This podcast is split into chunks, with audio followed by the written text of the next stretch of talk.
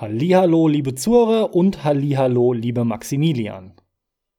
Hallihallo, lieber Carsten. Es ist allerhöchste Zeit, dass wir das fortsetzen, was wir begonnen haben in Folge 90 mit verlorene Spieleserien. Wir haben wirklich nur an der Oberfläche gekratzt, denn es gibt natürlich grundsätzlich einige und ich kann mich noch so gut dran erinnern, es ist jetzt fast ein Dreivierteljahr her mittlerweile. Wir hatten ein paar abgehakt und ich gucke auf meine Liste und dachte mir, das ist ja quasi nichts weggestrichen. Da müssen wir unbedingt wieder drüber reden. Ja, und es bietet sich jetzt an. Ich habe da Bock drauf. Du hast gesagt, ja, klar, geht in Ordnung. Kann ich mitmachen. Bin ich auch dabei, wenn du mich dabei haben willst. Und hier sind wir. Deswegen starten wir auch direkt mit der ersten Serie, die wir schmerzlich vermissen, beziehungsweise die einen schlechten Weg genommen hat. Und ich lasse dir da den Vortritt. Bitte beginne mit deiner ersten verlorenen Spieleserie. Ja, sehr gerne, denn ich habe auch einen Haufen verlorener Spieleserien auf meiner Liste, die wir das letzte Mal nicht angesprochen haben. Und ich möchte mit einer Serie beginnen, bei der du mir direkt zustimmen wirst und ich wette, du hast sie nicht auf deiner Liste. Und zwar ist das die schöne Rollenspielserie Two Worlds. Für diejenigen, die es nicht kennen, das ist eine, ja, ich würde mal sagen, B- oder Double-A-Rollenspielserie, die den Anfang so 2006, 2007 hatte auf der Xbox 360 und auf dem PC damals und eigentlich ein klassisches Open-World-Rollenspiel ist.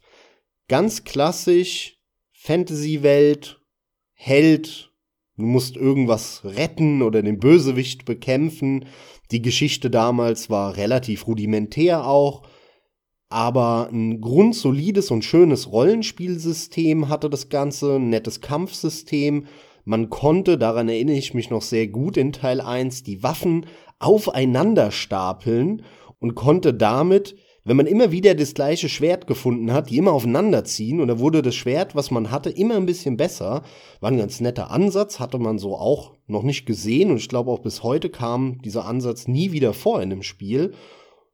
Und ansonsten, man hatte Quests, klassische Rollenspielaufgaben, man ist durch eine große, sehr schöne, grafisch wirklich opulente Open World geritten, mit Pferd oder zu Fuß gelaufen. Obwohl mit Pferd bin ich mir ehrlich gesagt gar nicht mehr so sicher. Ich glaube, das ging in Teil 1 gar nicht. Doch, doch, das ging. Sehr, doch, jetzt erinnere ich mich wieder. Doch, doch, das ging schon in Teil 1. Und das war ein grundsolides Rollenspiel. Ich habe mich damals sehr drauf gefreut, nachdem ich natürlich äh, Bethesda-Rollenspiele Morrowind gespielt hatte und auch Oblivion, was zu einem ähnlichen Zeitpunkt damals rauskam. Das kam ja auch so 2006 raus. Und dann kam Tools raus. Ich habe es mir direkt gekauft. Und was soll ich sagen? Ich fand's gut. Es war kein herausragendes Spiel, aber ich hatte meinen Spaß damit. Und dann folgte 2011, ich erinnere mich noch sehr gut daran, der Nachfolger Two Worlds 2. Two Worlds 2. Komischer Name in dem Fall, aber ein richtig gutes Rollenspiel. Auch hier wieder sehr klassisch vom Kampfsystem Third Person, klassische Fantasy-Welt mit einem coolen Kampfsystem, einem schönen Levelsystem. Sie haben damals die Grafik gut ausgebaut. Es sah wesentlich schöner noch aus als Teil 1. Die Geschichte, da haben, da haben sie noch mal eine ordentliche Schippe zugelegt. Äh, mehrere Charaktere, mehrere Storystränge, die sie dann eingebaut haben. Also eine absolut solide und gute Weiterentwicklung von der Basis, die sie mit Teil 1 geschaffen haben. Und was die Serie auch ausgezeichnet hat, und das schätze ich sehr, sind die abwechslungsreichen Gebiete. Denn normalerweise, man kennt es so auch von den Bethesda-Spielen, ne, dann hast du halt deine Fantasy Open World. Ne, also sie sind dann Orks und ein Wald und dann rennst du da aber in dieser riesen Welt rum und eigentlich sieht's mehr oder weniger überall gleich aus. Genau in diese Falle ist Two Worlds niemals reingetreten, sondern sie haben das Spiel immer mit so wunderschön abwechslungsreichen Gebieten aufgebaut. Man hatte dann irgendwie eine Startinsel, die war dann vielleicht so, ja, irgendwie eine, eine Steppe, was einen so ein bisschen an Safari erinnert hat, so ein bisschen afrikanisch, in Teil 2 war das. Dann kam man später in eine asiatische Stadt, wo alles nach China oder Asien ausgesehen hat, mit den Pagoden. Dann folgte irgendein düsteres Sumpfgebiet mit so klassischen Hexen-Setting und Zombies als Gegnern. Sie haben da richtig schön mitgespielt. Es gab dann in Teil 1 gab es eine große Wüste, die hatte auch sowas Afrikanisches irgendwie. Dann gab es so ein Piraten-Setting in Teil 2 dann. Da gab es auch noch einen downloadable Content, den ich bis heute nicht gespielt habe, den ich unbedingt noch mal spielen will. Das war ein Piratensetting auf, auf dem Schiff, auf großen Schiffen, die dann hinzugefügt wurden im Hauptspiel. Da hatte man nur so ein kleines Bötchen, mit dem man dann aber auch nach einem richtig coolen Segelsystem, ne, da musste man das Segel lenken, gucken, wo der Wind herkommt.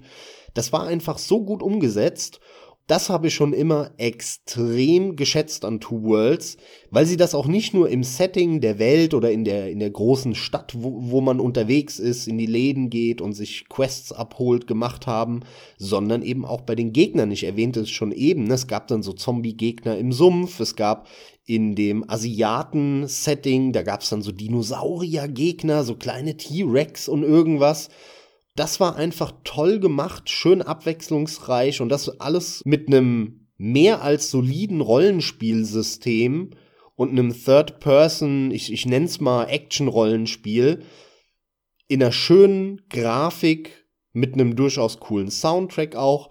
Und das hat mir unglaublich gut gefallen und gerade Teil 2 eben fand ich wirklich unterhaltsam und gut und ich würde mir so sehr wünschen, dass wir davon nochmal jetzt einen dritten Teil sehen, einen weiterentwickelten Teil für die aktuelle Konsolengeneration, auch wenn die sich so langsam dem Ende nähert, nochmal grafisch aufpoliert, nochmal ein bisschen besser, noch ein paar schönere Quests eingebaut, ein bisschen besser geschrieben, mit ein paar neuen Ideen nochmal bestückt und vor allem mit einem coolen Kampfsystem, das ein bisschen arg Hack and Slay war, das solide war und auch Spaß gemacht hat, aber das könnte, da, da steckt noch so viel Potenzial drin einfach und es hat schon Spaß gemacht. Es war schon gut.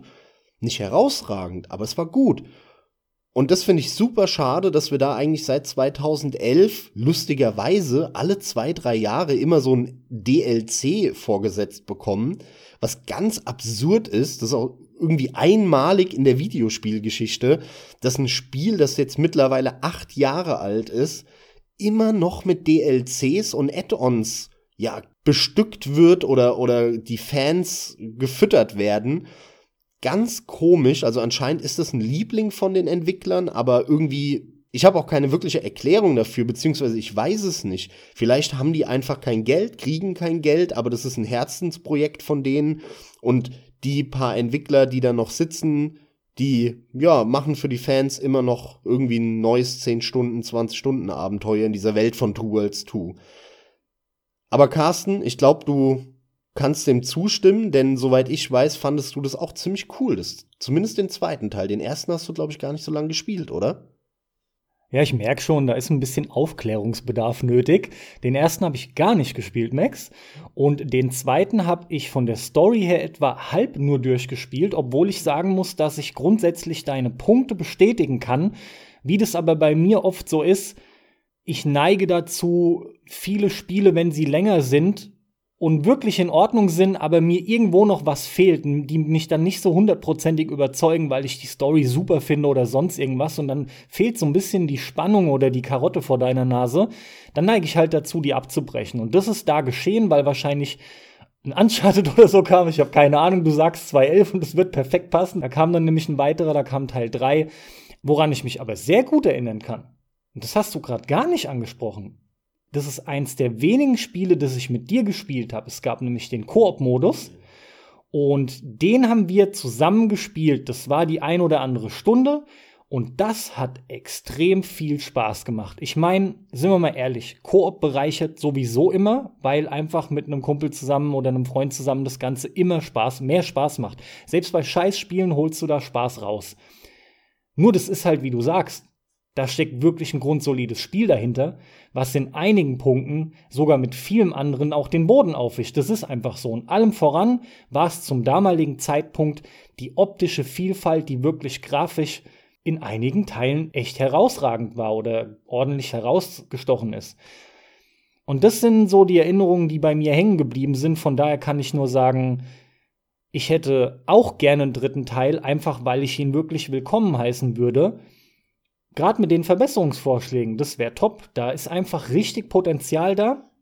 Ich habe keine Ahnung, inwiefern das Studio noch mit den Entwicklern, mit den Originalentwicklern zusammenhängt, aber die ganze Stimmung von diesem Titel, die hat einfach gepasst und in meinen Augen ist da ein weiterer Kandidat, der mit so einem gewissen Polishing wirklich ein guter Anwärter sein könnte für ein extrem geiles Rollenspiel, was ganz oben mitspielt. Und ich finde, das zeichnet es aus genau deswegen ist da ein dritter Teil gefühlt auch einfach nötig und wäre halt echt toll. Ja, sehr schön, dass du das noch so präsent hast. Tatsächlich konnte ich mich, bis du es jetzt eben gesagt hast, nicht dran erinnern, dass wir den zusammen gespielt haben. Ich konnte mich natürlich dran erinnern, dass ich den Koop gezockt habe, weil das nämlich in Two Worlds 2 ein einzelnes Gebiet war, wo man nicht hingekommen ist. Das sah man auf der Karte im Singleplayer, ein relativ großes Gebiet. Und man ist da aber im Singleplayer nicht hingekommen. Da haben viele dann auch gemeckert, so nach dem Motto, Edgy Badgy, guck mal, kommst du nicht hin, voll das große Gebiet, wirst du nicht sehen. Mich hat das aber interessiert und damals war ich auch noch so ein bisschen in, in dem ganzen Trophy-Wahn drin. Da wollten wir auch beide, glaube ich, du auch noch, wollten wir auch die Trophys haben. Und dann haben wir das dann gezockt. Das ist sehr schön, sehr schön, dass du dich da noch dran erinnern kannst. Und das Spiel, ich kann es nur jedem empfehlen, der auch was mit Retro-Spielen anfangen kann oder mit etwas älteren, so richtig Retro ist es ja nicht, dafür ist es vielleicht ein bisschen zu jung. Aber gerade Teil 2, also Two Worlds 2, kann man auch heute noch wirklich gut spielen. Das macht immer noch Laune. Ich habe das vor ein paar Jahren noch mal angehabt und habe irgendwie ein paar Stunden mal am Wochenende reingespielt. Und ich will nach wie vor das noch mal in Ruhe durchspielen, irgendwann mal im Urlaub, noch mal genießen und dann eben mit diesen drei, vier DLCs, die es da mittlerweile gibt, diesem Piraten-DLC und da kamen, glaube ich, noch so zwei düstere DLCs, ähm, wirklich mit irgendwelchen Dämonen oder sowas da habe ich einfach mega Bock drauf. Ich kann es euch nur empfehlen. Ich glaube, ich habe mir die Epic Edition oder wie auch immer die heißt von Two Worlds 2, die habe ich für 4,99 auf Good Old Games irgendwann mal geschossen. Teil 1 gibt es auch, glaube ich, bei Good Old Games. Das kostet wirklich nur ein paar Euro. Teil 1 muss man nicht mehr spielen. Das war damals, als es rauskam, bestenfalls ein mittelmäßiges Spiel. Da hat man schon das Potenzial gesehen. Aber wenn du das heute spielst, dann denkst du dir wirklich nur, ah, da, da fehlt an jeder, in jeder Ecke irgendwas. Teil 2 hingegen war wirklich ein gutes Spiel. Ja, das war mittelmäßig bis wirklich gut. Und wenn man ein Rollenspiel-Fan ist, Open-World-Spiele liebt, dann bekommt man nicht andauernd neues Futter, ne? Sondern das dauert, da kommen im Jahr eins, zwei Titel. Und das ist ein toller Lückenfüller, kann ich euch nur empfehlen. Ja, ich wünsche mir Teil 3. Da steckt so viel Potenzial noch drin. Das würde mich sehr freuen, wenn es da weitergehen würde.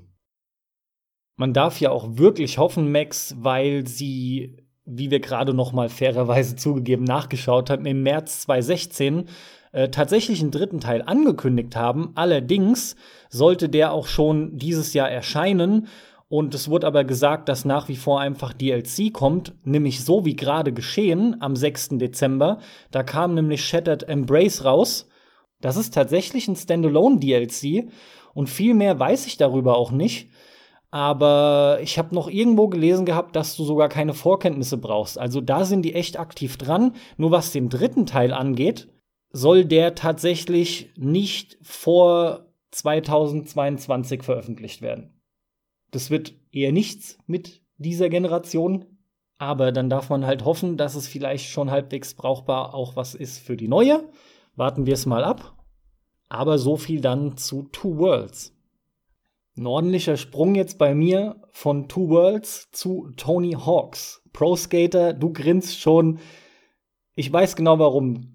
Du kennst es, die meisten Leute kennen es, wobei man fairerweise sagen muss, ich glaube mittlerweile neigt sich da gefühlt so eine Ära unlängst dem Ende. Denn ich bin mir echt nicht sicher, wie viele Leute, die sich nicht gerade ganz ordentlich für Skateboarden interessieren, noch Tony Hawk kennen. Ich weiß es nicht. Werfe ich jetzt einfach mal in den Raum. Fakt ist aber bei den Spielen, da kam schon lange nichts Brauchbares mehr. Wir hatten zuletzt das Debakel mit dem offiziellen Pro Skater 5 Teil. Zuletzt ist allerdings auch schon wieder ein Weilchen her, das war 2015. Der Dom hatte sich den geholt. Das Ding ist echt nichts geworden. Der sah auch nicht besonders aus, war dann in so einem Cell-Shading-Look und sollte eigentlich an die alten Tugenden und den Erfolg anknüpfen. Ich denke, wir haben beide die verschiedensten Erinnerungen daran, aber für die meisten dürfte der Start damals Tony Hawk's Pro Skater 2 gewesen sein. Da reden wir von der PlayStation 1 Zeit spätestens der zweite Teil, finde ich, der hat einfach einen umgehauen. Das sah super aus für damalige Verhältnisse. Der lief toll. Das hat sich gut angefühlt. Die ganzen Komboketten, die das Spiel schon so spaßig gemacht haben, die haben einfach funktioniert. Das erste Mal ist dieser Begriff für mich von Trendsportspielen so richtig irgendwie groß geworden. Tony Hawks wurde so erfolgreich, dass die ja das auf alle möglichen Sportarten umgemünzt haben. Nämlich das Spielprinzip, dass du zwar grundsätzlich schon den Sport hast und irgendwo auch fühlst, aber letzten Endes geht es ja um einfach Spaß haben und vor allem wirklich übergeordnet die geilen Komboketten. Ähnlich fast schon wie bei einem Beat'em Up hast du verschiedene Kombos permanent eingegeben. Du warst andauernd am, am Rumdrücken auf den Knöpfen auf dem Digipad, hast immer gewechselt, musstest deine Manuals halten, dann wieder hier grinden, da irgendein Wallride, hier ein Flip, da ein Kick. Das war einfach so mega geil. Und das haben die auch mehr und mehr über die nachfolgenden Generationen echt ausgeweitet. Ich hatte viel, viel Spaß mit dem dritten. Den vierten, der war einfach ein solider Nachfolger mit coolen Levels. Underground 1 und 2 waren auch vernünftig. Vor allem Underground 2 habe ich persönlich voll abgefeiert, ehrlich. Da haben sie die Jackass Crew mit reingenommen und das war so ein geiles Tony Hawk Spiel, wie ich finde. American Wastelands konntest du noch spielen. Aber dann ging es auch im Prinzip schon los. Weil dann haben die angefangen, ach, mit so Faxen. Die haben natürlich dann ausgeweitet auf verschiedene Handheld-Systeme, generell auf andere Systeme und haben auch begonnen, das nutzen zu wollen. Wer erinnert sich nicht noch an Ride, wo sie wirklich ein physisches Board dir mit als Peripheriegerät gegeben haben? Sah auch aus wie ein Hoverboard, mehr war ja nicht dran. Jetzt mal ganz im Ernst, das kam in einem so desolaten Zustand raus. Das ist eigentlich ein Witz, dass sie das so rausgebracht haben, denn man muss gemerkt haben, das lässt sich nicht gescheit spielen. Vor allem aber knüpft es in keinster Weise an das an, wofür Tony Hawks immer stand. Dann haben die einen Motion-Kram rausgebracht, da kann ich mich kaum noch dran erinnern. Die haben generell viel auch mit Bewegungssteuerung versucht. Das waren alles Teile, da hat es einen schon verloren. Es gab so Dinge wie Proving Crowns, Ach, Project 8, genau, wo ich es gerade sehe, Project 8, da fing es schon bei mir an, wo ich dachte, das entwickelt sich in eine Richtung, das ist nicht mehr feierlich. Und, und das ist auch genau der Punkt. Ihr merkt, ich komme ins Straucheln, wenn ich einfach nur drüber nachdenke, denn das verschwimmt alles nur noch. Mit jedem weiteren Teil, den die angekündigt hatten, ich habe mir das angeschaut, ich habe das wirklich verfolgt, ich habe immer wieder gehofft, dass es was wird. Und alles waren immer neue Versuche. Und ich musste einfach sagen, das Spiel war gut so, wie es war. Eigentlich hätten sie nicht viel verbessern müssen. Ich hätte auch über Jahre hinweg fast schon wie so ein Fever-Freund einfach neue Levels akzeptiert und gut gefunden, wenn das Ding weiterhin einfach gekickt hätte, ja. Aber es nahm Überhand. Mittlerweile ist es eine Ausgeburt geworden. Das funktioniert nicht mehr und sagen wir es wie es ist, diese Marke ist tot. Da kommt nichts mehr. Und Tony Hawks 5 war irgendwie echt der, der Sargnagel. Ja, lustigerweise geht's mir ein bisschen anders als dir. Ich vermisse die Serie überhaupt nicht. Ich weiß selber nicht genau, woran es liegt, denn ich habe Tony Hawk immer gern gespielt. Teil 2 auch mein Einstieg. Teil 1 ging so ein bisschen an mir vorbei. Teil 2 habe ich ohne Ende gespielt. Teil 3 habe ich dann irgendwie auch wieder übersprungen. Ein bisschen bei dir dann im Nachhinein gespielt. Teil 4 ganz krass gespielt. Underground dann irgendwie nochmal angefangen. Aber irgendwie nach Underground war das für mich gegessen, das Thema. Die haben das getaktet, in jedem Jahr ein neues Ding rausgekloppt, wenig Neuerungen. Die haben innerhalb von kürzester Zeit diese Geldquetsche da vollzogen und es hat es so ausgeleiert innerhalb von drei, viir Jahren, dass ich danach gar keinen Bedarf mehr hatte, gar kein Verlangen nach einem neuen Teil. Und es hält irgendwie bis heute an. Also es ist wirklich so, dass seit 2005, seit mittlerweile 15 Jahren, wenn du so willst, geht mir Tony Hawk komplett am Arsch vorbei. Und das ist ganz abgefahren, weil ich das halt auch gefeiert habe und richtig gut fand. Aber die kamen überhaupt nicht mit den neuen Techniken klar, mit neuen Engines, mit dem HD-Zeitalter, ne, dann die Flucht in irgend so komische Ideen mit Wackelboard und irgendwelchen Nintendo-Fuchtelsteuerungen und all so ein Zeug. Klar, irgendwann gehen dir die Ideen aus und dann musst du was anderes probieren. Der Gag daran finde ich, oder das Interessante und Lustige ist, in der PlayStation 3 und 360 HD-Ära war ja aber eine andere Skate-Serie relativ groß und das war Skate. Skate war das neue Tony Hawk. Bisschen realistischer, bisschen trockener, nicht ganz so überdreht und arcadig und kitschig, sondern alles ein bisschen geerdeter. Aber das war, was die Leute wollten. Skate hat abgeliefert. Skate war wirklich ein cooles Skateboard-Spiel. Das habe ich sehr gerne gespielt. Skate 1 damals. Skate 2 ging dann wieder komplett an mir vorbei. Das habe ich quasi gar nicht gespielt. Und dann habe ich tatsächlich auch einen Moment Skate 3 dann gespielt. Die sind einfach falsch rangegangen. Denn ich kann mir durchaus vorstellen, wenn die das abwechselnd gemacht hätten, also wenn Neversoft und Activision dahin gegangen wären, Neversoft der Entwickler, Activision der Publisher, und die hätten wirklich sich ein bisschen mehr Zeit zwischen den Spielen gelassen, sauber ihre Technik und ihre Engine weiterentwickelt, und dann vielleicht auch abwechselnd ein simulationslastigeres Skateboard-Spiel, was ein bisschen geerdeter ist, und dann wieder zwei Jahre später so ein kitschiges, überdrehtes Tony Hawk rauszubringen und das irgendwie im Wechsel, das hätte der Serie gut getan. Das hätte die nicht so schnell verpulvert und dann hätten wir vielleicht auch heute noch Spaß damit. Und ich höre immer wieder, gerade von ein bisschen jüngeren Leuten, so kommt's mir zumindest vor, den Ruf nach einem neuen Skate. Weil Skate super gut ankam bei vielen, war wohl nicht ganz so erfolgreich, zumindest hat's für die Verkäufe zu viel Geld gekostet oder verschlungen bei der Entwicklung. Aber das hört man immer wieder und darüber hinaus kann ich mir aber hervorragend vorstellen, dass in diesem Indie-Hype, den wir in den letzten fünf, sechs Jahren haben, ein neues, mehr oder weniger vollwertiges, richtig gutes Tony Hawk-artiges Spiel rauskommen könnte. Wundert mich eigentlich jetzt, wo ich den Gedanken habe und darüber nachdenke, dass das noch nie passiert ist. Denn teuer ist es nicht. Du brauchst ja einfach nur 5, 6 Level zu designen. Das ist jetzt nicht so schwer. Du brauchst ja noch nicht mal die allerneueste Grafik und Technik. Das heißt, der Umfang hält sich eigentlich in Grenzen. Du musst halt an der Steuerung fallen. Die Steuerung muss sitzen, die muss direkt sein, die muss schnell sein, du musst von Trick zu Trick in so einen richtigen Flow kommen bei der Eingabe. Und wenn du das hinbekommen würdest, dann könntest du einen richtig gelungenen, kleineren Indie-Titel aller Tony Hawk Pro Skater machen. In dem Moment darf ich natürlich Olli Olli nicht unerwähnt lassen, ne? was sogar einen zweiten Teil nach sich gezogen hat. Du hast zumindest ein Indie-Skateboard-Spiel, allerdings ist natürlich der große Unterschied, es ist ein 2D-Titel. Es ist kein 3D-Titel und bietet damit absolut was anderes, wenn du das als Gesamtspiel betrachtest. Aber im Prinzip ist es auf jeden Fall schon mal was, was immerhin zwei Titel nach sich gezogen hat. Das ist richtig, aber Olli Olli ist ja im Prinzip ein Cannabalt-Klon. Endless Runner nennt sich dieses Genre, Endless Runner. Das ist ja eine Art davon, nur halt mit dem Skateboard. Also das ist für mich persönlich was völlig anderes als Tony Hawk Pro Skater. Nee, das ist schon richtig, das habe ich ja auch eben gesagt, aber die Ideen sind schon mal da. Und ich muss dir auch zustimmen, das ist auch das, was ich mitbekommen habe. Es wird tatsächlich ein neues Skate gefordert. Also das ist nicht nur in deiner Wahrnehmung der Fall. Ändert aber nichts an der Tatsache, dass ich unheimlich viel Spaß hatte, obwohl die Jahr für Jahr rausgekloppt haben. Ich sprach ja auch schon scherzhaft von, von der Fever-Variante mit dem Unterschied, dass hier wirklich sich wenigstens die Mühe gemacht wurde und nicht nur neue Levels designt wurden, sondern man hatte hier und da durchaus noch Ideen und es wurde auch immer wieder ein bisschen am Spiel noch gefeilt. Ja, es hätte mehr sein können, ja, wahrscheinlich hätten längere Pausen diesen Spielen gut getan.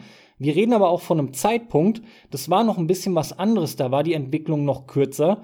Das ist nicht so wie bei, wie bei anderen Titeln, wo es echt schlecht war, jedes Jahr rauszukloppen ab dem HD-Zeitalter auf Konsolen.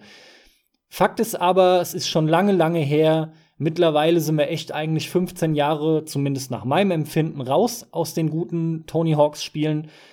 Und ich hätte einfach total Bock wieder drauf. Wirklich, ich vermisse es schmerzlich. Mal wieder neues, richtig gut gemachtes Tony Hawks mit vor allem geilen Levels, denn der Flow, den du angesprochen hast, der ist es einfach. Und das ist eine der wichtigsten Sachen in den Tony Hawks Spielen, dass der Flow aus dem Leveldesign heraus entsteht. Sprich, Leveldesign ist einfach mega wichtig und entscheidend als Erfolg für diese Spiele, ja, für dieses Spielgefühl, was da dann einfach echt zelebriert wird. Ich hätte es halt einfach gerne mal wieder, aber dann kommen wir einfach zu deiner nächsten Serie, denn mehr gibt's dazu von mir aus nicht zu sagen. Mein nächster Titel oder meine nächste Serie ist etwas unbekannter, könnte man vielleicht sagen. Und ich weiß, dass du, mein lieber Carsten, damit überhaupt keinen Kontakt hattest, glaube ich zumindest. Ich bin mir relativ sicher.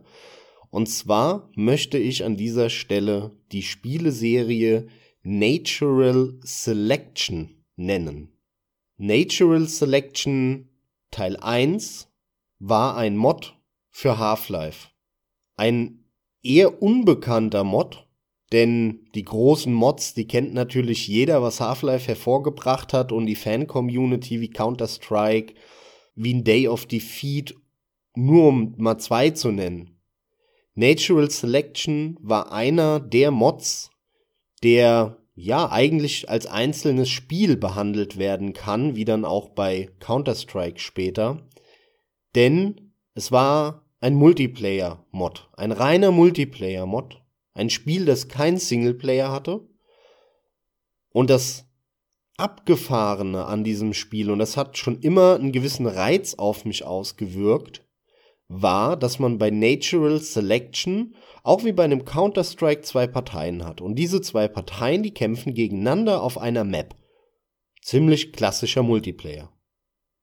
Das Interessante ist aber, auf der einen Seite hat man Marines oder Terraner, ich glaube, die nennen sich Marines.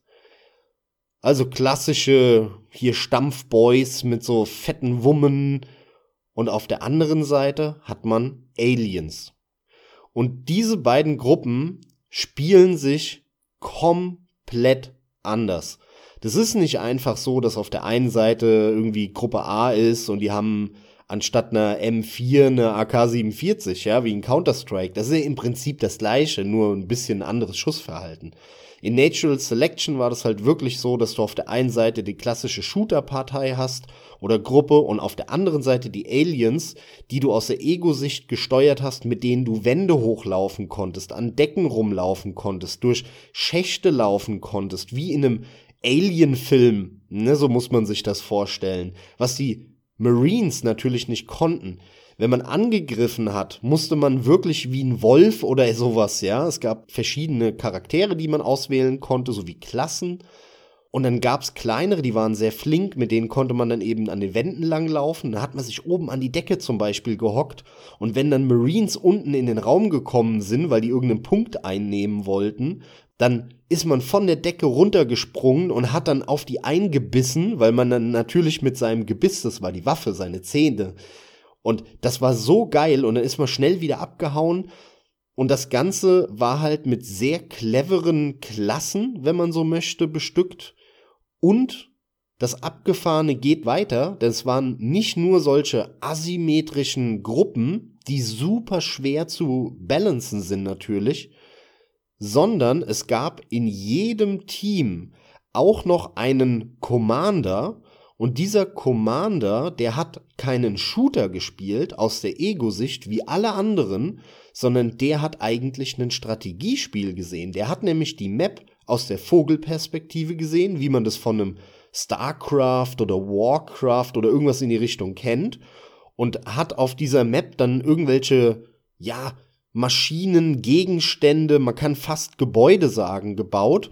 Und die Ressourcen dafür haben die Spieler. Erspielt, indem sie Gegner angegriffen haben. Und dann wurden neue Punkte von dem Commander gebaut, irgendwelche Waffenschränke oder Depots weiter vorne platzieren können, so dass wenn die Einheiten dann weiter vorne spawnen, sich direkt Waffen rausholen können, bei den Marines zumindest, und man bessere Waffen hatte an einer weiter nach vorne gerückten Front auf der Map und so die Aliens zurückkämpfen konnte. Und das Ziel war natürlich so eine Art Kern oder Hive, so hieß es dann bei den Aliens zu zerstören und dann hatte man die Runde gewonnen. Also sehr asymmetrisch ungewöhnlich mit so einer Strategiekomponente, mit einem Commander. Extrem teamlastig das Ganze, denn wenn man keinen Commander hat, der gut, der Commander war das, war das Allerschwierigste an dem Spiel zu spielen. Und wenn der nicht mit seinem Team kommuniziert hat und man nicht in einem Chat war, dann hatte man eigentlich gegen ein halbwegs funktionierendes Team überhaupt keine Chance. Und das war, das, da hat alles so ineinander gegriffen, unglaublich schwer zu balancen. Teil 1 war, glaube ich, auch gerade am Anfang echt nicht gut gebalanced. Ja, da gab es Aliens, die waren übermächtig, weil die halt super schnell überall langlaufen konnten. Und dann kam lange Zeit nichts nach dieser Half-Life-Mod, nach Natural Selection 1. Dann folgte 2012 oder 2011 Natural Selection 2. Ich kann mich noch heute genau dran erinnern, ich bin damals über die Gamescom in Köln gewandert. Das war zu einer Zeit, wo die noch nicht so krass überlaufen war. Und plötzlich stand ich vor einem wirklich kleinen Stand von einem Entwickler, den ich noch nie gehört hatte. Und ganz groß war auf dem Plakat und an so drei Anspielstationen an diesem Stand, ja, oder vier, lief Natural Selection 2, Plakat Natural Selection 2 und ich habe mir nur gedacht, oh geil, ja, weil Teil 1 habe ich nie wirklich gespielt. Ich habe das beim Chris damals, schöne Grüße an Chris an der Stelle, gesehen, fand das sehr interessant, aber ich kam irgendwie nie dazu. Ich weiß gar nicht genau warum, obwohl es mich immer sehr interessiert hat und ich auch ihm viel dabei zugeguckt habe.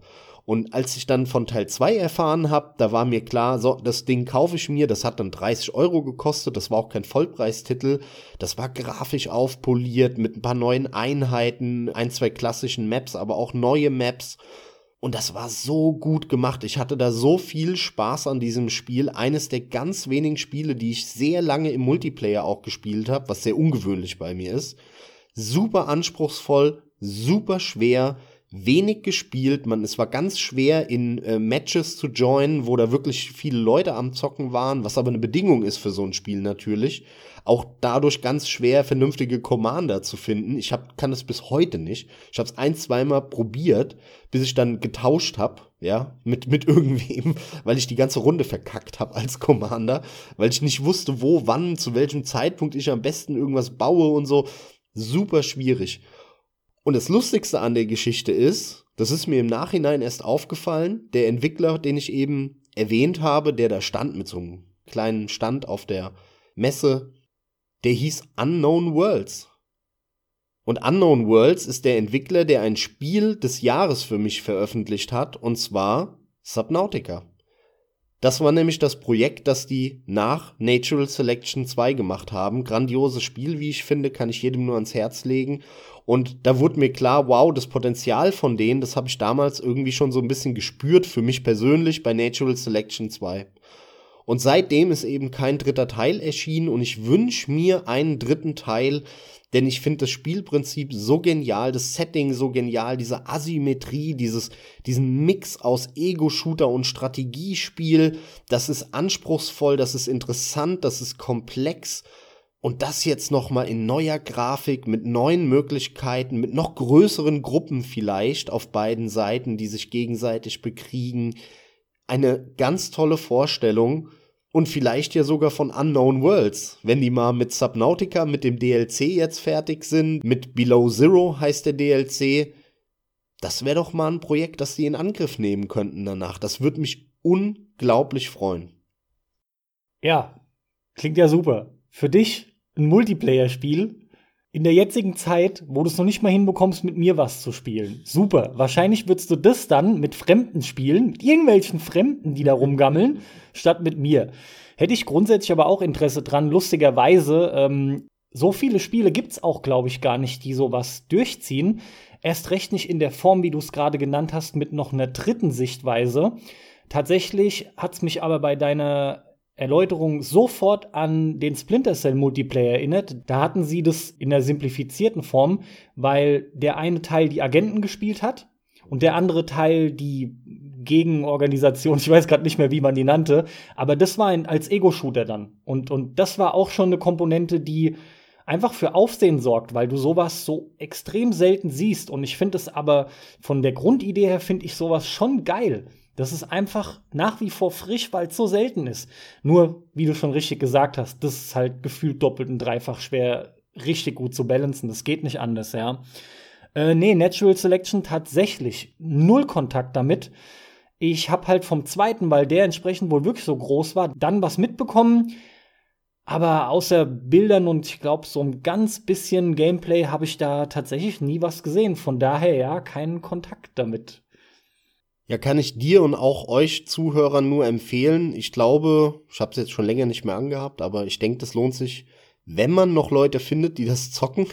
Die gibt's mit Sicherheit, lohnt es sich immer noch reinzuschauen. Also ich habe damals so 2013, 2014 habe ich das gespielt und wirklich wochenlang intensiv abends. Also das lief jeden Abend für ein, zwei Stunden und es hat mich so gefesselt ich war nie gut in dem Spiel, ne? Überhaupt nicht. Ich bin nie so 100% reingekommen.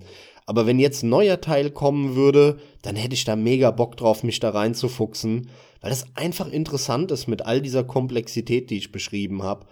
Und es gibt's halt nicht oft, ja. Ähm, schön, das Splinter Cell Beispiel wusste ich gar nicht, dass da auch so ein asymmetrischer Multiplayer drin ist. Aber diese asymmetrischen Multiplayer, wo du zwei Gruppierungen hast, die gegeneinander kämpfen, die sehr unterschiedlich sind, so will ich es mal formulieren, das findet man ja doch immer mal wieder. Ne? Es ist auch die Ausnahme, aber man findet es immer mal wieder. Aber das dann noch kombiniert mit, mit einem Strategiespiel und Ego-Shooter, das sprengt dann halt wieder so ein bisschen den Rahmen. Und da ist Natural Selection wirklich einmalig, ja, komplex und schwer reinzukommen, aber wenn ihr Bock drauf habt und es euch irgendwie heiß gemacht hat, schaut mal rein. Ich äh, glaube, das lohnt sich auch heute noch anzuschauen, wenn es Leute gibt, die das spielen und ja, mehr als ein paar Euro kann es im Sale nicht mehr kosten. Hey, das könnten wir ja mal zusammenspielen, bevor der dritte Teil kommt. Tatsächlich hätte ich da Bock drauf. Ja, du hast auf alles mögliche Bock, aber geschehen tut es nicht. Mimimimimi. Ja, das ist aber ein Jammern. Ich finde, es ist angebracht, weil ich einfach saugern mit dir wieder was zocken würde. Wir kriegen es auch, obwohl wir uns in letzter Zeit öfter gesehen haben und nebeneinander sitzen, wie auch jetzt bei dieser Aufnahme. Kriegen es trotzdem nicht hin, mal was zu zocken. Ich weiß auch nicht, was ich dazu noch sagen soll. Wir machen einfach eine eigene Folge, in der ich mal eine Stunde nur jammern kann, dass wir nicht mehr zusammen spielen. Ist aber toll, finde, dass du so viel Spaß mit Spielen hast. Haben wir nicht schon eine Multiplayer-Folge gemacht? Ja, weiß ich nicht, da war ich ja dann nicht dabei. Aber Spaß beiseite, jetzt geht's nämlich weiter mit der nächsten Reihe. Tatsächlich wollte ich an der Stelle bis vor kurzem über Prince of Persia sprechen, weil sich dann endlich mal so ein bisschen noch der Kreis geschlossen hätte, warum ich so oft über Assassin's Creed jammere, ne? Ist klar, Patrice Desilets, der war der, der unter anderem für einen Großteil der tollen Gameplay-Ideen verantwortlich war bei Prince of Persia.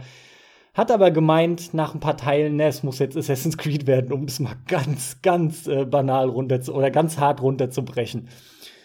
Stattdessen rede ich jetzt aber über eine weitere Serie, die nämlich auf meiner Liste steht und von der ich eben schon gesprochen habe, weil du mich daran erinnert hast, nämlich Splinter Cell. Splinter Cell ist in meinen Augen die beste Agenten-Feeling-Stealth-Action-Reihe, die ich kenne. Die übertrifft spielerisch auch locker Metal Gear Solid. Absolut keine Chance in meinen Augen. Metal Gear Solid hat seine Stärken echt woanders, aber Splinter Cell, da fühlst du dich wirklich einfach mega gut wie so ein Agent. Das haben die so drauf gehabt. Vor allem, und das spiele ich immer mal wieder, weil ich so großartig finde, Teil 1, 2 und 3. Die werden meiner Meinung nach als besser. Vor allem der dritte Teil Chaos Theory ist sensationell und auch bis heute noch ein Spiel, das sich einfach wahnsinnig gut spielt. Das Gefühl dabei ist absolut richtig und das kann ich uneingeschränkt empfehlen. Der lässt sich auch immer noch gut anschauen. Den kann man wirklich heute noch zocken. völlig unproblematisch damit Spaß haben. Und in meinen Augen ist es immer noch ein Augenöffner, wenn man sowas noch nicht gespielt hat, was grundsätzlich möglich ist. Damals war halt jeder neue Teil erstmal wirklich grafische Speerspitze. Das fällt halt jetzt raus, aber grundsätzlich ist es optisch enorm gut immer noch. Auch hier hat sich das Ganze dann aber mit dem HD-Konsolenzeitalter gefühlt verabschiedet. Es kam nämlich Double Agent raus. Und da haben sie schon angefangen, irgendwie neue Sachen zu machen. Da, da bist du schon so oft nicht mehr mit diesem typischen Stealth-Action-Flair rum, sondern da kamen die ersten brutaleren Attacken rein. Es hat sich plötzlich mehr gespielt, tatsächlich phasenweise sogar wie so ein Uncharted, wo du, wo du irgendwelche schnellen Prügelaktionen gerissen hast und dergleichen. Das Ganze haben sie dann nämlich in Splinter Cell Conviction eher auch perfektioniert. Das war nämlich dann, wenn zugegebenermaßen auch echt ein cooles Actionspiel, vor allem geil inszeniert, aber das war schon nicht mehr Splinter Cell. Und dann hat's relativ lange gedauert, bis wir noch mal einen Teil hatten und das war Blacklist. Und mit Blacklist endet das Ganze 2013, obwohl es gefühlt wieder einen Aufschwung geben sollte. Da kann ich mich auch noch dran erinnern, da, da hat man dann zum zweiten und letzten Male was von Jade Raymond gehört, die so groß wurde mit Assassin's Creed 1. Ja, obwohl der Desilé halt eigentlich ja irgendwie der kreative Kopf dahinter wohl überwiegend war. Der hatte aber keine Titten. ja, genau, das ist richtig. Zudem sieht die auch wirklich ziemlich gut aus, ja. Zumindest in der Branche siehst du halt eh wenig und dann, dann sieht die auch optisch noch gut aus. Ja, aber sei es drum. Und die wurde selbstverständlich auch vorgezogen für Blacklist. Und Blacklist hat halt wiederum einen ganz anderen Ansatz verfolgt. Du hattest da nämlich drei verschiedene Spielweisen, die du nutzen konntest und auch dynamisch hin und her wechseln konntest. Ne? Es gab halt wirklich einmal die ursprüngliche Stealth-Spielweise, dann gab es die ganz aggressive Spielweise, bei der du im Prinzip dich durchgeballert hast, und es gab halt diesen Mischmasch, der eine eigene Spielweise bekommen hat. Und je nachdem, wie du dich verhalten hast, hast du halt unterschiedlich Punkte und Bewertungen dann bekommen, die wieder Dinge freischalten konnten. Der Teil war auch echt ziemlich gut, überhaupt nicht schlecht, aber immer musste es krampfhaft was anderes dann sein ab dem HD-Zeitalter. Und nichts hat mir dieses Feeling von damals eingefangen. Und ich sag's jetzt noch mal zum Abschluss für mich erstmal.